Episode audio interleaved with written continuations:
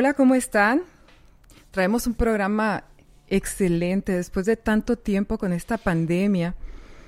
Decidimos grabar y con un invitado maravilloso. No sé si te presento yo, si te presentas tú, pero primero les voy a decir de qué se trata, qué es la muerte y qué sigue después de que se nos apaga el cerebro o el corazón, ¿no? El señor Ricardo Carrera, argentino, él se presenta como metafísico, pero hace regresiones a vidas pasadas, reencarnación, alma, sipsi bio, bio, así se dice, ¿verdad, Ricardo? Sí, correcto. Cromoterapia, terapias de psicoenergía asistida, muerte, alquimia. Es escritor de cuántos libros? Sí, ya unos cuantos. Hay que, hay que, hay que verlos, me imagino que deben de estar súper, sobre todo por los temas que tú te dedicas a, tratar. ¿Cómo estás, Ricardo? Bien, muchas gracias por la invitación, Tiamba. Para mí es un gusto estar conversando contigo, con toda tu audiencia. Y vamos a hablar de esos temas que normalmente nadie habla, que normalmente nadie explica. Todo lo que nosotros estamos hablando ahora es algo que existe, es algo real, es algo que se puede verificar. Cuando corresponde vamos a tratar de hablar de las fuentes, del por qué decimos lo que decimos. Y sería interesante que con el tiempo todos estos temas se pudieran incorporar incluso en las currículas para que sea lo más normal del mundo que la gente los pueda estudiar. ¿Por qué, ¿Por qué decimos que no es tan normal, que sigue habiendo, se especula mucho acerca de esto cuando sabemos que nacer, la consecuencia siempre es morir, el cuerpo, ¿no? Que vamos a ahondar un poquito más adelante, pero ¿qué es la muerte exactamente? ¿Qué, qué es la muerte del cuerpo? Te contesto antes que lamentablemente el conocimiento da mucho poder y con respecto a los temas de la muerte, de la vida, del espíritu, de la reencarnación, no han permitido prácticamente desde el medioevo que la gente pudiera estudiarlos, simplemente porque se han metido las religiones en el medio y las religiones han monopolizado la espiritualidad, no han permitido que nadie hable ni siquiera de lo que es la espiritualidad, sino es a través de las religiones. Fíjate qué interesante que desde el inicio de los tiempos el hombre siempre fue tomado como una unidad entre cuerpo y espíritu. Entonces, por ejemplo, el químico que estudiaba los elementos al mismo tiempo era alquimista y estudiaba la energía de esos elementos. El médico que estudiaba el cuerpo físico de sus pacientes también era hechicero y hacía hechizos para curar el espíritu de los pacientes. Y así podemos seguir. El, astrólogo que, ah, estudiaba las energías de los planetas también era astrónomo, estudiando los movimientos.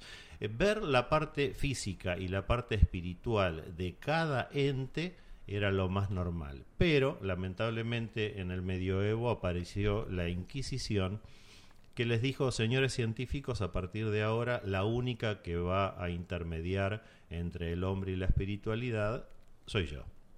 Y ahí empezaron los problemas, porque los científicos dejaron de estudiar la espiritualidad y eso recién se empezó a revertir a principios del siglo XX, cuando la misma ciencia empezó a decir, caramba, esto que estoy viendo no debería pasar, pero lo estoy viendo. Entonces empezó a haber lo que se llamó una medicina unicista, que tomó al ser humano ya como una unidad completa, no solo el cuerpo físico, sino saber que detrás de eso hay un espíritu, que el espíritu tiene sus conflictos y que siempre antes de una enfermedad hay un conflicto espiritual, un conflicto energético, de emociones o de sentimientos que no fue atendido a tiempo y por eso somatizó. Ahora, a partir de que se inicia la era de Acuario, es muy normal empezar otra vez a hablar de todos estos temas, pero hasta principios del siglo XX cualquier persona que hablara de estas cuestiones metafísicas o de estos mal llamados fenómenos paranormales eh, era tomado prácticamente a broma. Digo mal llamados fenómenos paranormales porque no existen los fenómenos paranormales, todos son fenómenos absolutamente normales. y la diferencia, como dijimos al principio, es que nadie los explica. Sí, y, yo creo que esto que estás diciendo, mucha gente del otro lado que nos está escuchando, este, no voy a estar a lo mejor muchas veces de acuerdo contigo y es por, por lo mismo que tú dices, porque no nos metemos en la materia, no estudiamos, no solamente escuchamos una versión y la otra, pero no no nos ponemos a evaluar toda la información que hay para tomar una propia decisión, ¿no? En general, no se puede hacer lo que estás diciendo por una cuestión de dogmas de fe y de creencias. El dogma significa que alguien comió y te dio la comida masticada para que tú la tragues. Pero lo importante es tomar el diccionario, ver la definición de cada entidad y a partir de ahí pensar por qué las cosas pasan y cuáles son las explicaciones más lógicas de todos los fenómenos, como te digo, mal llamados paranormales. Eh, es algo que está al alcance de nuestra mano y nosotros como metafísicos siempre lo hemos hecho por fuera de cualquier religión, por fuera de cualquier doctrina o dogma de fe. Analizamos los hechos, los definimos, los estudiamos y todo eso encaja perfectamente como si fuera un gran rompecabezas. Cada uno de nosotros tiene un grupito de piezas por aquí, otro grupito de piezas por allá. El gran desafío es ir integrando todos esos grupos de piezas en un único rompecabezas. Por eso todo lo que nosotros vayamos a hablar hoy sería muy bueno que no sea creído, ni siquiera porque lo digamos nosotros. Tienen cada uno de los oyentes que verificarlo, que ir a las fuentes, que tratar de encontrar las verdaderas causas de por qué las cosas son como son. Totalmente. Yo creo que si algo te pica, debes de rascarte, ¿no? Y rascar en el lugar que realmente tienes esa comezoncita. Hay que, hay que buscar información. Les digo que la muerte, la muerte es el término de la vida a causa ah, de la imposibilidad orgánica de sostener el proceso homeostático. Es, es, se trata del final del organismo, así es. Estamos hablando de la muerte solamente del cascarón, del, del cuerpo que tenemos, ¿no? Claro, es interesante aclarar eso. Tú estás hablando de lo que es la muerte física. Sí, sí, pero el ser humano no es solamente un cuerpo físico. Si uno se corta el pelo, por ejemplo, no deja de ser menos ser humano. Si se corta las uñas, o si tiene la desgracia de perder un miembro, o si tiene la desgracia incluso de, de quedar reducido el cuerpo físico al mínimo, uno sigue siendo un ser humano. Hay casos en los que lamentablemente niños han perdido por algún accidente hasta medio cerebro y sin embargo siguen siendo eh, seres humanos y piensan perfectamente a través del otro medio cerebro. ¿Por qué? Porque por fuera del cuerpo físico está la mente. Cuando hablamos de mente, estamos hablando de espíritu, de conciencia, de razón. Podemos darle muchos nombres, pero en todos estos casos es lo que maneja el cuerpo físico. El espíritu existe antes de que se forme el cuerpo físico y va a sobrevivir a la muerte física. Entonces, para poder hablar de la muerte física, tenemos que hablar primero de lo que es el ser humano y cómo está compuesto. A ver, platícanos eso, porque hay una, en, un libro tuyo que la verdad es que, ¿cómo se llama este libro? Donde Las cosas por su nombre. Las cosas por su nombre, donde dices que mente y espíritu son sinónimos. Nos vamos a ir un poquito más adelante. Yo todavía insisto en explicarles a ustedes ¿Qué pasa después de que el cuerpo se muere? Que, también se llama un deceso de función, eh, perecimiento, fallecimiento, expiración eh, o cesación de, Perfecto. Pues nosotros tenemos que aclarar primero entonces lo que es un ser humano. El ser humano está compuesto de tres eh, partes absolutamente definibles. Déjame, déjame decirte este concepto que es bien importante antes de que empieces. Dice la Biblia que la muerte es el cuerpo sin espíritu. Eso es importante para lo que vienes a decir después. Y vuelve a Dios. Está en, en Eclesiastés 12:7. La parte biológica muere, la parte espiritual continúa. Ahí. es, totalmente así. La, mm, el tema es que prácticamente media Biblia se contradice con la otra media Biblia. Entonces, nosotros tenemos que tomar, como dije antes, sin ningún tipo de dogma de fe ni de creencia, los conceptos que se adecuen a el rompecabezas que estamos armando. Esto de que el espíritu sobrevive a la muerte física es absolutamente cierto, pero también el espíritu preexiste a la vida física. ¿Por qué? Porque un espíritu utiliza infinita cantidad de cuerpos físicos como nosotros podemos utilizar ropa y en la medida en que se va gastando la descartamos y nos ponemos ropa nueva. Bueno, eso es lo que hace el espíritu con los diferentes cuerpos físicos. Está el proceso de la encarnación, que es el momento en el cual el espíritu ingresa en el cuerpo físico y quedan unidos hasta la muerte física y esa unión es absolutamente imposible de romper. Cuando se rompe esa unión, eh, entonces la persona fallece y se une a través de lo que se llama el cordón de plata, que es un cordón energético. Eso nos permite hablar del ser humano como eh, sus tres componentes que están perfectamente delimitados, que son el cuerpo físico, el espíritu y el cuerpo astral. De acuerdo a las distintas filosofías y civilizaciones, incluso religiones, el cuerpo astral del ser humano también se conoce como Espíritu Santo, se conoce como eh, alma, como vida, como ánima. Le podemos dar muchísimos nombres, no es eso lo importante. Lo importante es entender el concepto de un nexo que une el espíritu con el cuerpo físico y ese nexo es energético. La manera como tú lo planteas en tu libro es, es, eh, bastante entendible. El, la alegoría del carro al lado. Ese, sí, esa es una alegoría de tiempos de Platón, que incluso yo la he simplificado, porque Platón habla de un carro tirado por dos caballos con un áuriga, o sea, un jinete, un caballo blanco, un caballo negro, y los dos caballos son alados. Entonces él dice que el áuriga... Perdón, alados quiere decir jalados. No, no, no, alados, que tienen alas. O que tienen alas. Sí, por eso se llama la alegoría del carro alado. Ok, que, los caballos, tienen, alas. y pueden volar. Ok. Entonces el áuriga representa el espíritu, el carro representa el cuerpo físico que le permite a, esa, a ese áuriga trasladarse y los dos caballos representan la energía, o sea, el alma, el ánima, la vida. Y un caballo blanco y un caballo negro significa que uno eh, tiene propensión a hacer el bien y otro a hacer el mal. Universalmente el bien está representado por el blanco y el mal por el negro. Y alas porque pueden volar. Entonces, de acuerdo a las órdenes que da el áuriga a través de las riendas, ese conjunto de caballos, eh, eh, carroza y áuriga puede subir o puede bajar.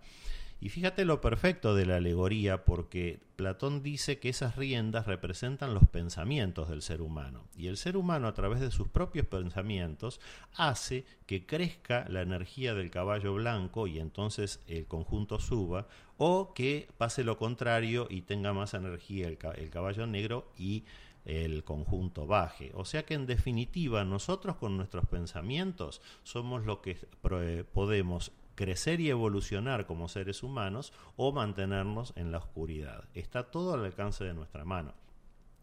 Esta alegoría es muy profunda y para simplificarla en cuanto a, los tres componentes del ser humano, yo lo, propuse simplemente como un barco, por ejemplo, en un barco nosotros tenemos la estructura del barco, que sería el cuerpo físico, tenemos el timonel o conductor, que es el espíritu, el que dice dónde el barco va a ir, y tenemos el motor del barco, que es el que le da la energía, el que le da la vida. Entonces, esto nos permite entender perfectamente qué es lo que ocurre, que era lo que tú preguntabas, con la muerte física. En el momento en que hay una muerte física es porque el motor deja de funcionar. Entonces, ese, esa misma carcasa que es el barco ya no tiene sentido para el timonel. El timonel abandona ese barco. ¿Y eso qué significa, en, eh, hablando ya del ser humano? Significa que al no haber ya un alma, una energía que anime, que diferencie un ser humano vivo de lo que es un cadáver, el cadáver, que es el cuerpo físico sin alma, se descompone y vuelve a la tierra para formar más adelante otros cuerpos físicos y el espíritu se eleva.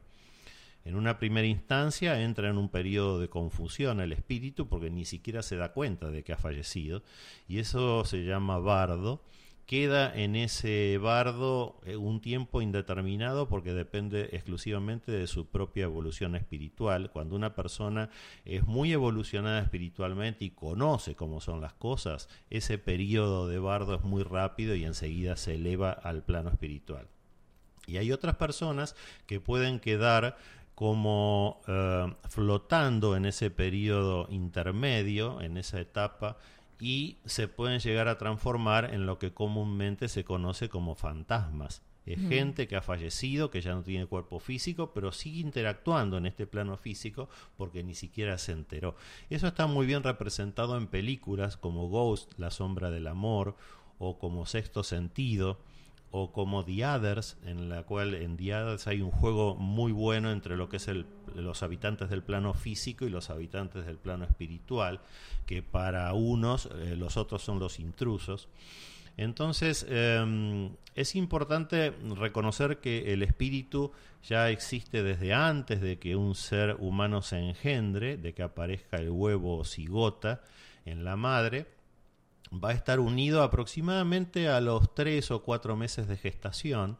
Hasta esos 3-4 meses de gestación, el feto es simplemente una cáscara vacía, pero cuando se produce esa unión, esa unión ya es de por vida, solamente se va a romper en el momento de la muerte física. creo que para muchos de los que están escuchando esto es un poquito difícil de entender, de, es un lenguaje a lo mejor nuevo porque no han querido buscar más información, pero a veces uno tiene esa espinita de, de seguir buscando. Yo voy a simplificar un poquito porque eh, Ricardo es apasionado del tema, es un súper conocedor, pero con un libro que él me mandó para que yo estoy aprendiendo también como todos ustedes y, vamos a, simplificar esta analogía del carro al lado que dice, eh, entonces, nos comparamos, el carro se compara al ser humano, o sea, el ser humano con el automóvil.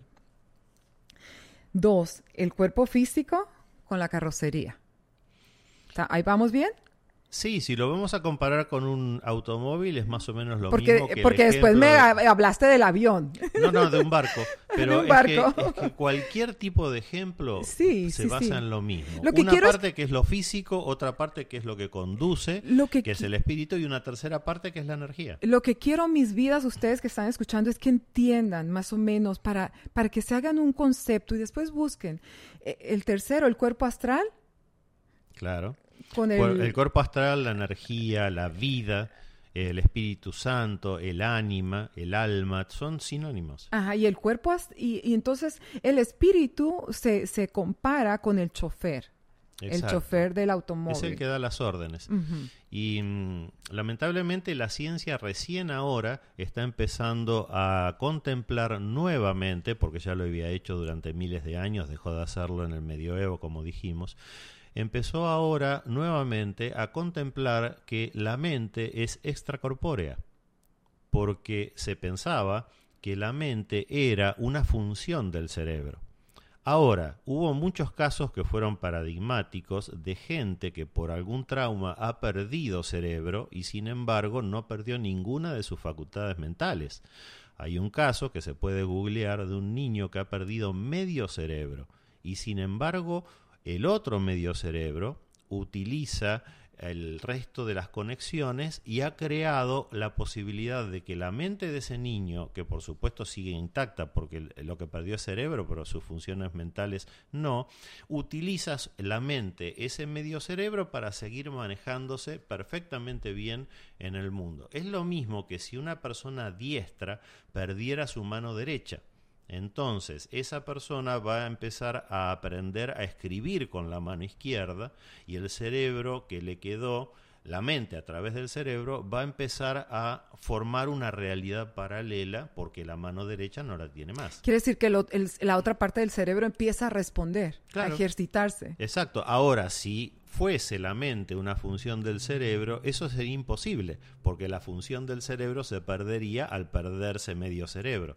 Esta es una demostración de que la mente es extracorpórea, y ahí viene entonces la idea de encarnación y de reencarnación. Ah, eh, retomemos entonces, ¿qué es el cuerpo astral? Que cuando cerramos los ojos inmediatamente o, ya cesamos de respirar, que ya el, doctor dijo muerto. Okay. ¿Qué, sigue? ¿Cuál es el paso siguiente? Para empezar, no es tan simple definir, ni siquiera para los médicos, lo que es la muerte física. En un principio se decía una persona muere cuando deja de respirar, pero se vio que eso no es un límite suficientemente eh, indeleble. ¿Por qué? Porque hay personas que dejan de respirar y después vuelven a la vida. Después dijeron, bueno, cuando el electrocardiograma eh, da plano, cuando paran los latidos cardíacos, pero hay un estado que es de muerte aparente, de catalepsia, en el cual también se puede revertir. Después los médicos dijeron, bueno, cuando el electroencefalograma da plano y vuelve a pasar lo mismo. Hay personas que tienen muerte vegetal y que pueden estar años y después volver a la vida. Lo único que define la muerte física es el corte del cordón de plata. Nosotros tenemos que definir previamente el cordón de plata como esa unión energética entre el espíritu y el cuerpo físico. Puede un hombre dejar de respirar, puede dejar de tener latidos del corazón, el electroencefalograma dar plano y sin embargo, si ese cordón de plata no se cortó, volver a una vida normal.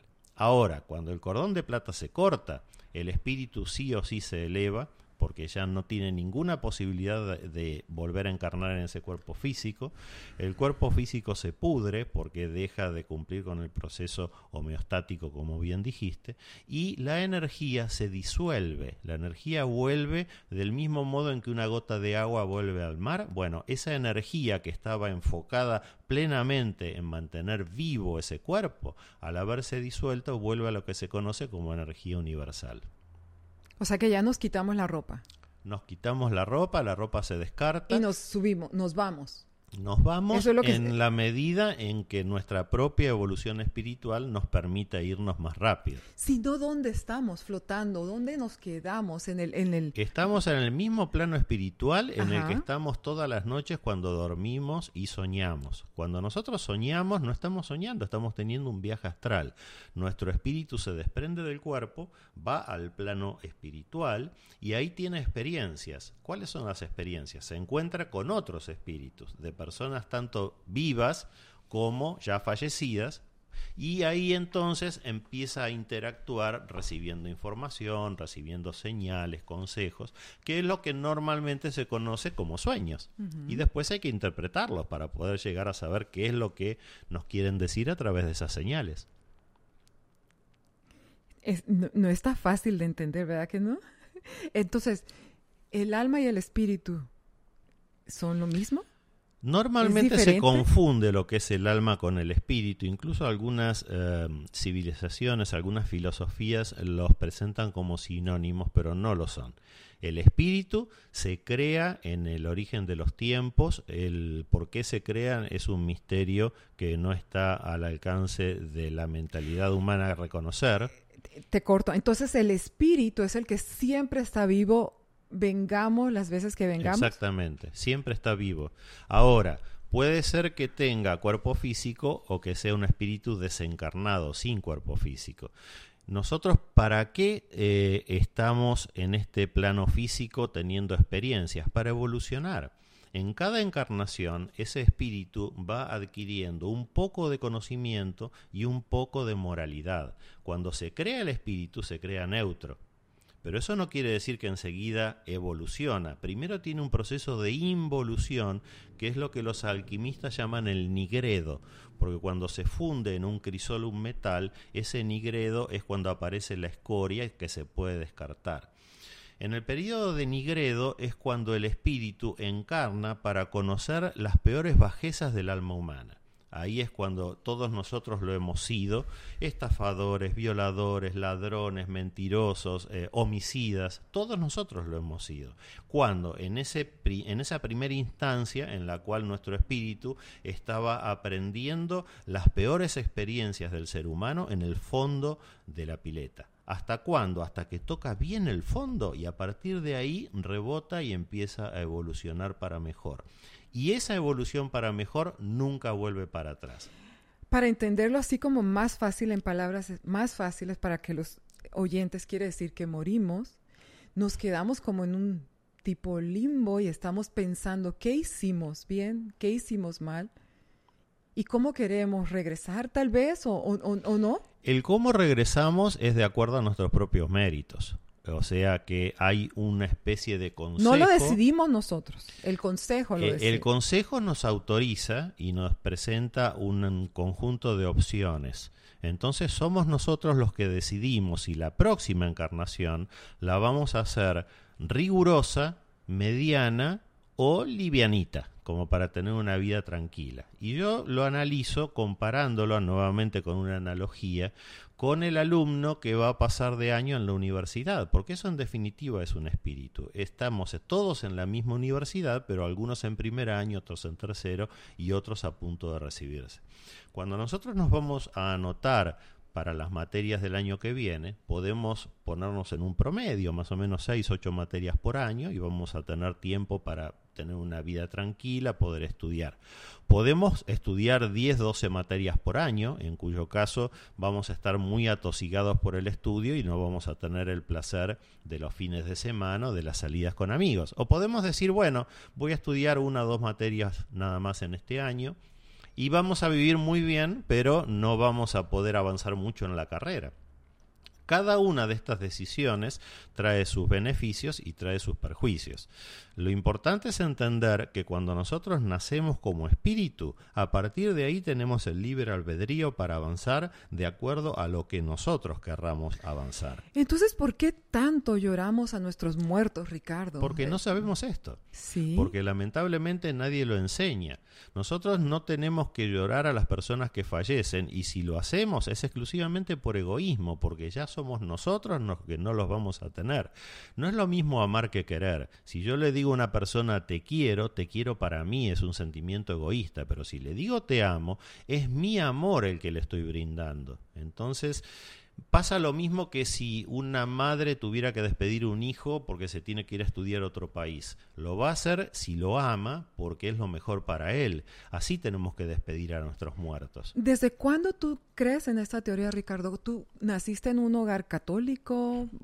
¿En, en, cuál fue tu primer...? Bueno, tengo que aclararte primero que yo no creo ni dejo de creer en nada porque creer es desconocer. No porque yo lo diga, sino porque así lo define el diccionario. El que cree en algo no sabe qué es, pero tiene buena predisposición. Y el que no cree en algo tiene mala predisposición, pero tampoco sabe lo que es. O sea, la ignorancia está en ambos, en el que cree como en el que no cree. Yo, en cambio, lo que hablo es de lo que sé, porque lo he estudiado.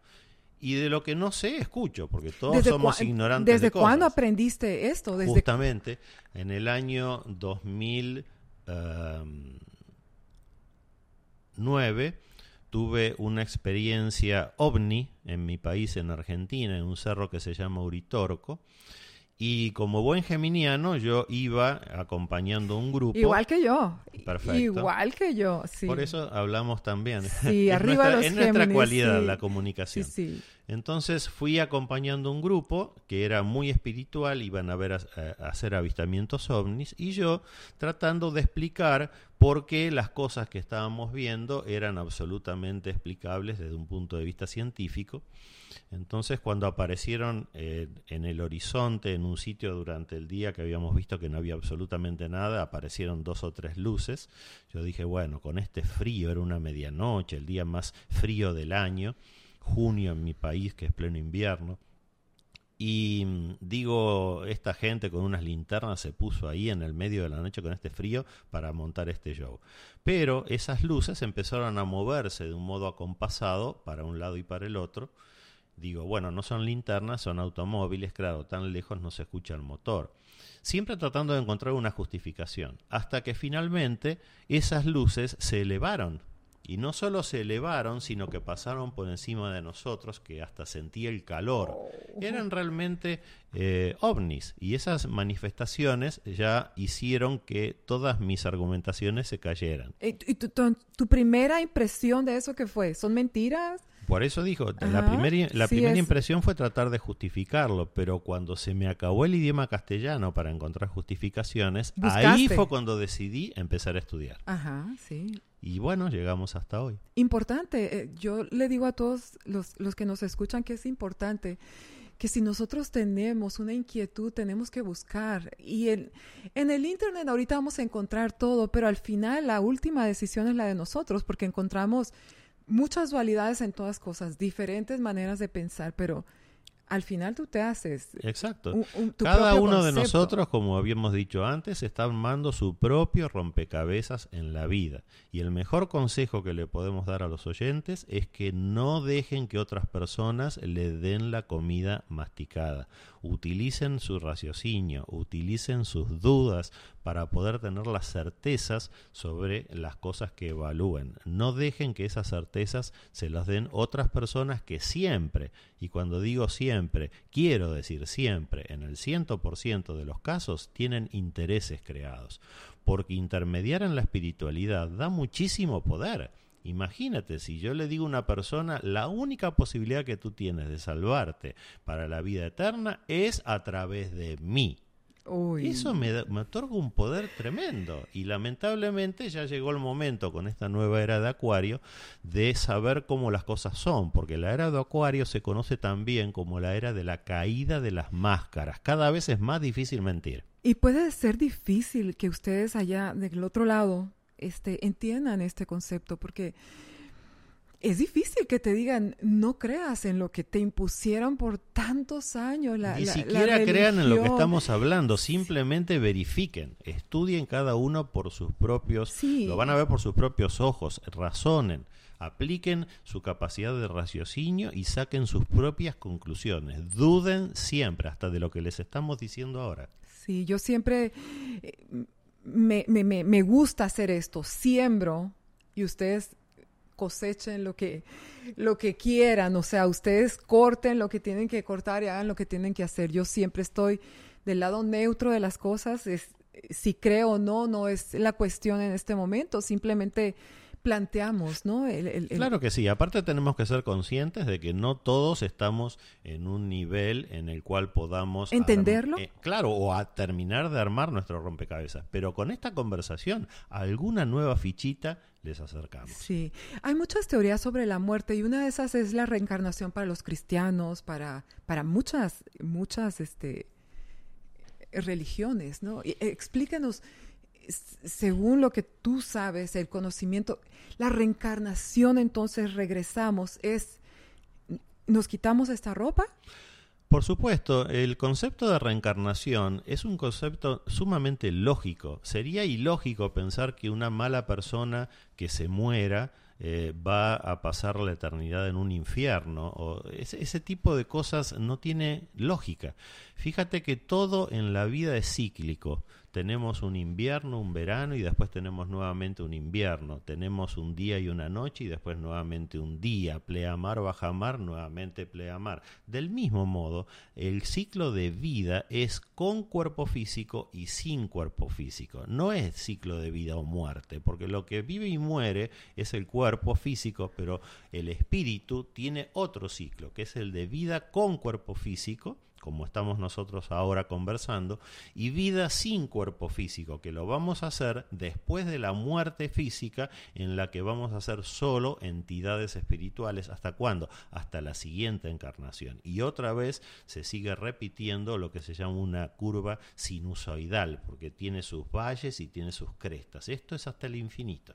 Da miedo, da miedo esta, esto nuevo que estamos aprendiendo, da a lo mejor ilusión también, pero por ejemplo, los católicos, dice el Nuevo Testamento, habla de un destino final del alma, un destino que puede ser diferente para unos y para otros, y precisamente habla del cielo y el infierno. ¿Qué dices tú que, que, El cielo y el infierno existen, pero existen en esta misma vida. Las personas que hacen cosas malas y que vibran mal viven en el infierno. Y las personas que hacen las cosas bien y que se complacen en hacer bien hacia los demás y que se complacen en tener moralidad y aplicar bien los conocimientos, viven en el cielo, viven en el paraíso por ese nivel de vibración alto que han han alcanzado. Está todo al alcance de nuestra mano y nos va a llevar, por supuesto, muchas vidas comprenderlo. Esto no es que sea un cambio que se va a dar de un día para el otro, no.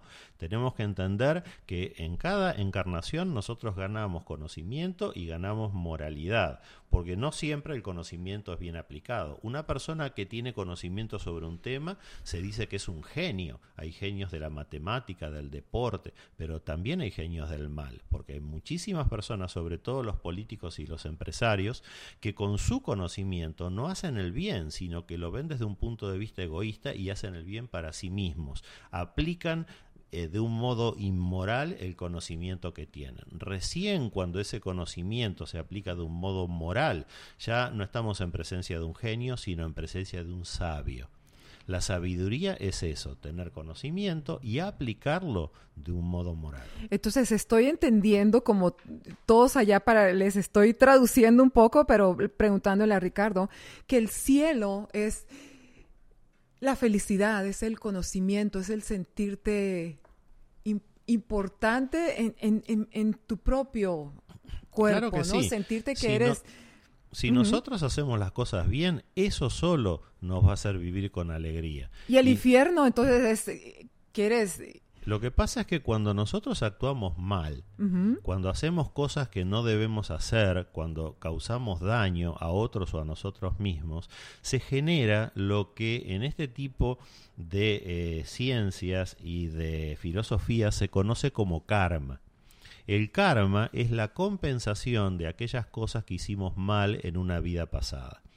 Por eso nosotros vemos personas a las que les va mal y hagan lo que hagan, les sigue yendo mal y, pareciera que es, es algo eh, inhumano, se les cae el cielo en la cabeza porque les tiene que ir mal, pero no es así.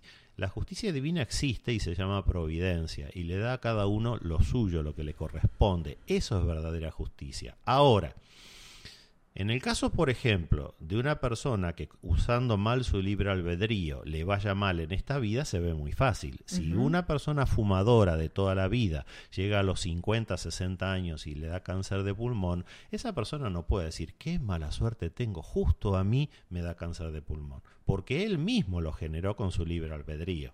Ya se complica un poco más la cosa, se complica bastante más, cuando la causa del problema en esta vida la tenemos que ir a buscar en una vida pasada porque la providencia no nos deja tener recuerdos o memoria de lo que fuimos en una vida pasada. Eso es terrible. No, es para defendernos, es para que no nos sintamos mal, es para que no tengamos vergüenza de lo malas personas que hemos sido en anteriores encarnaciones. Entonces, para llegar a la causa de los problemas que hoy tenemos, tenemos que recurrir a regresiones a vidas pasadas, tenemos que recurrir a apertura de registros akáshicos, tenemos que recurrir a hipnosis. Hay muchísimas herramientas, pero lo importante es entender que nada de lo que nos ocurre en esta vida se debe a la casualidad, al azar, a la suerte, ni buena ni mala o a la coincidencia. No existe la suerte. Todo es una larguísima cadena de causas y efectos. O sea que cuando ya tenemos el karma encima que nos está aplastando, podemos eh, como retractarnos y poder Mira, empezar otra vez que nos vaya bien en esta en esa vida y en este cuerpo que tenemos en este momento. Por supuesto que sí. las religiones, muchas de ellas, nos dicen que para poder superar algo que hemos hecho mal, tenemos que arrepentirnos, a veces rezar dos Padres Nuestros, dos Ave Marías, chau, listo, se acabó. No, no es así, no es tan fácil. Hay tres procesos que tenemos que cumplir para poder superar el karma. El primero de ellos es realmente arrepentirnos pero cuando digo arrepentirnos no estoy diciendo que lo digamos, sino que lo sintamos de corazón. Tenemos que arrepentirnos. El segundo de ellos es compensar el daño que hayamos podido producir. Y si la persona a la que dañamos ya no está, lo, lo, compensamos en Lo vamos a compensar porque la misma providencia se va a encargar de ponernos a esa misma persona en otro cuerpo físico en una vida futura. y vamos a generar una situación karmática en esa vida futura que nos permita compensarlo de alguna manera. Quiere decir que en esta vida tal vez ya no podemos. No, a veces no se puede. Lo mismo hay personas que son muy malas y que se mueren y uno dice que vida injusta, vivió tan bien siendo tan mala persona. No, no es injusta, porque ese karma lo va a pagar en una vida futura. Es una cuestión de tiempo nada más, pero que lo paga, lo paga. Y queda todavía una tercera. la, segunda que dijimos era la compensación del daño producido. Y la tercera es el pago de la responsabilidad, el pago de la culpa. Te lo voy a dar con un ejemplo. Suponte que Eso no me gusta. Pero hay que hacerlo porque si no queda como karma para una vida futura. Y te lo voy a representar con un ejemplo. Tú vas en, la, en un camino y chocas a alguien. Porque te distrajiste mirando la radio, chocas.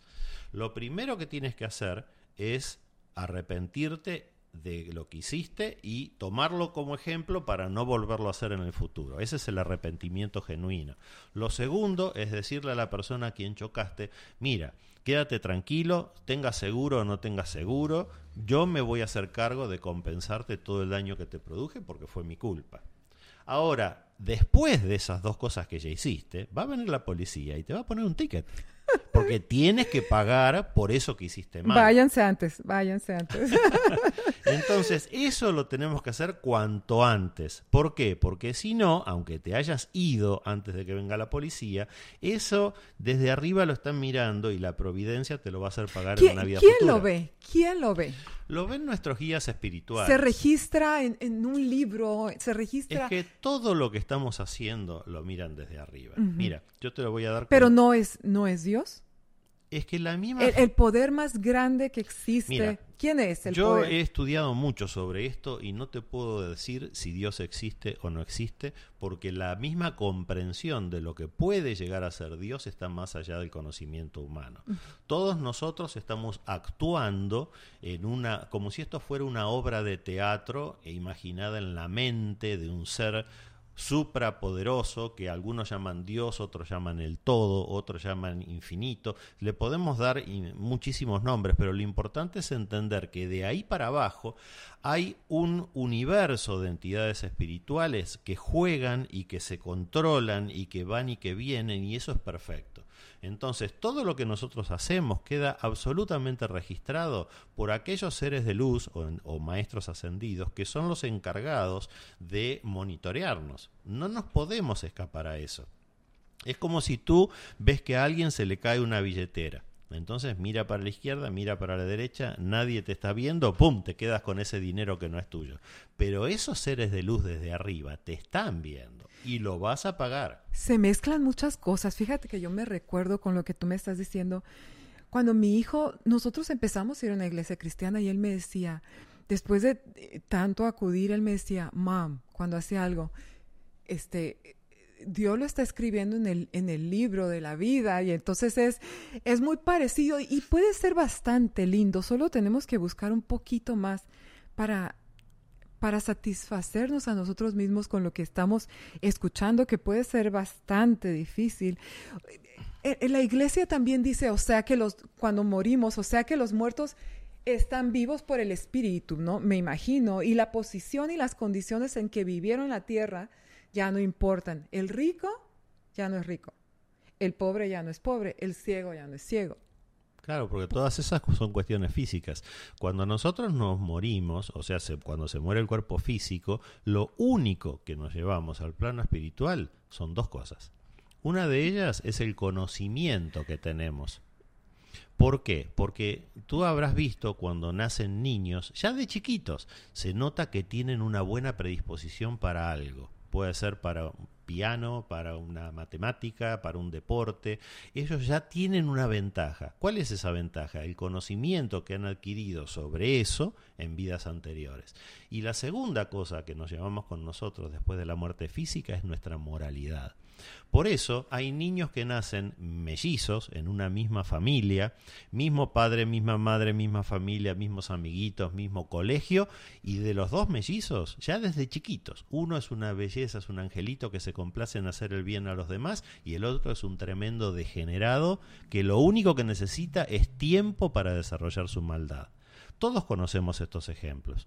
Entonces, eh, este tipo de ejemplos lo que comprueba es que al nacer ya nuestro espíritu viene con la formación, con el conocimiento y con la moralidad de la infinita o casi infinita cantidad de reencarnaciones anteriores. Ricardo, yo le digo a mi marido que, que yo quiero estar todo el tiempo de mi vida con él y la vida que sigue y la que sigue y la que sigue.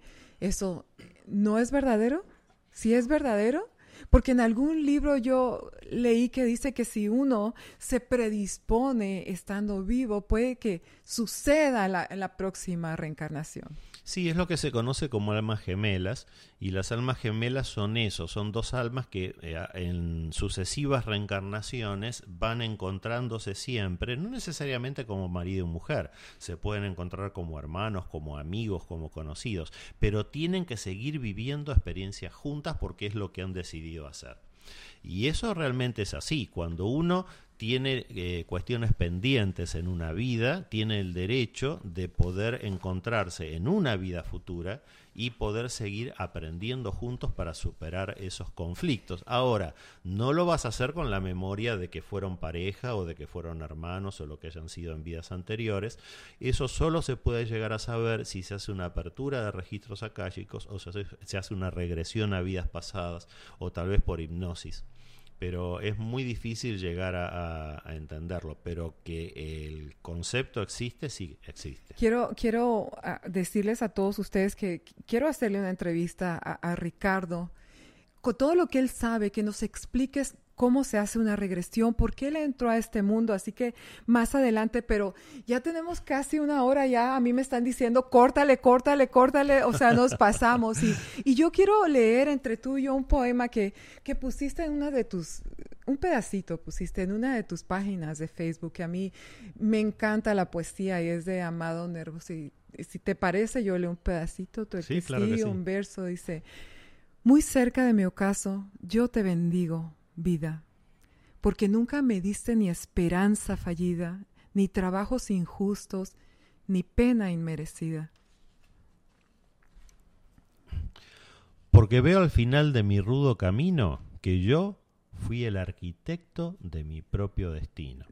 Que si extraje las mieles y la hiel de las cosas, fue porque en ellas puse hiel o mieles sabrosas. Cuando planté rosales, coseché siempre rosas. Cierto a mis lozanías va a seguir el invierno, mas tú no me dijiste que mayo fuese eterno. Hallé sin duda largas las noches de mis penas, mas no me prometiste tan solo noches buenas, y en cambio tuve algunas santamente serenas. Amé, fui amado, el sol acarició mi faz. Vida, nada me debes. Vida, estamos en paz. Qué cosa tan maravillosa, ¿no? Sí, un poema este, hermoso de Amado Sí, y, quedaron muchas cosas por hablar. Yo me quedé con muchas notas que había estudiado tanto, pero tú tienes mucho siempre que decir. Eh, es un tema complicado, seguramente. Eh, hay muchas teorías como religiones y, cada uno piensa diferente de todo esto y yo respeto mucho este no sabemos exactamente en este momento, tal vez tú sí, pero muchos de los que nos están escuchando y yo todavía con certeza, eh, ¿qué, va a pasar cuando mi cuerpo cese de respirar y que me diagnostiquen con que ya, ya no es reversible nada? Mientras tanto yo les digo a todos que busquen información y que disfruten, que sean felices, que se pregunten ellos mismos a qué vinieron, es algo que yo siempre me pregunto. Yo siempre digo, vine a amar, vine a inspirar, vine a dejar algo, a dejar una huella que es mi vanidad tal vez, Ricardo. Sí, totalmente. Tenemos que entender que el único objetivo de vida, por lo único que nosotros venimos a este mundo, es para evolucionar espiritualmente. Eso se puede hacer solo a través de dos conceptos, que son ganar conocimiento y ganar moralidad. Por eso no tenemos que ver a los que son malas personas, a los delincuentes, aunque así sean absolutos degenerados, más que como eh, estudiantes en los primeros años del kindergarten. Y nuestros maestros también. y, y, por el otro lado, nuestros maestros ascendidos, seres de luz, los ángeles para los católicos, no son más que los estudiantes de los últimos años. Nosotros estamos en el medio, como si fuera un tercer año de la universidad. Pero recordemos, fuimos delincuentes, fuimos los peores degenerados en algún momento del inicio de nuestra creación y vamos a llegar a ser ángeles. Yo no, yo soy un ángel. No, pero ah. fíjate lo importante de aclararlo para que se entienda la justicia divina. El demonio no muere demonio y el ángel no nació ángel. El ángel se rompió el lomo haciendo las cosas bien y tuvo que esforzarse muchísimo para vencer las tentaciones y por eso llegó a donde llegó. E, entonces eso es una promesa. Ya nos vamos. Los quiero. Mis redes sociales soy, soy Tiamba, es, es en Instagram o en Facebook. Y con la lengua afuera en en Instagram o en Facebook. Ricardo, tus redes sociales, ¿dónde te buscan? ¿Dónde te encuentran? Los que necesiten ubicarme en Facebook me ubican como Metafísico Ricardo Carrera. Contesto personalmente todos los mensajes. ¿Y para qué te, te podrían buscar? Bueno, algunas personas me buscan para estudiar, otros me buscan para que les resuelva conflictos. Es muy amplio el espectro, pero quedo a disposición de cualquiera, cualquier duda que tengan o cualquier eh, tipo de circunstancia que quieran compartir conmigo o que necesiten de mis servicios, me ubican en Facebook. Bueno, yo los amo mucho y hasta la siguiente. Gracias, gracias Ricardo. Gracias a ti.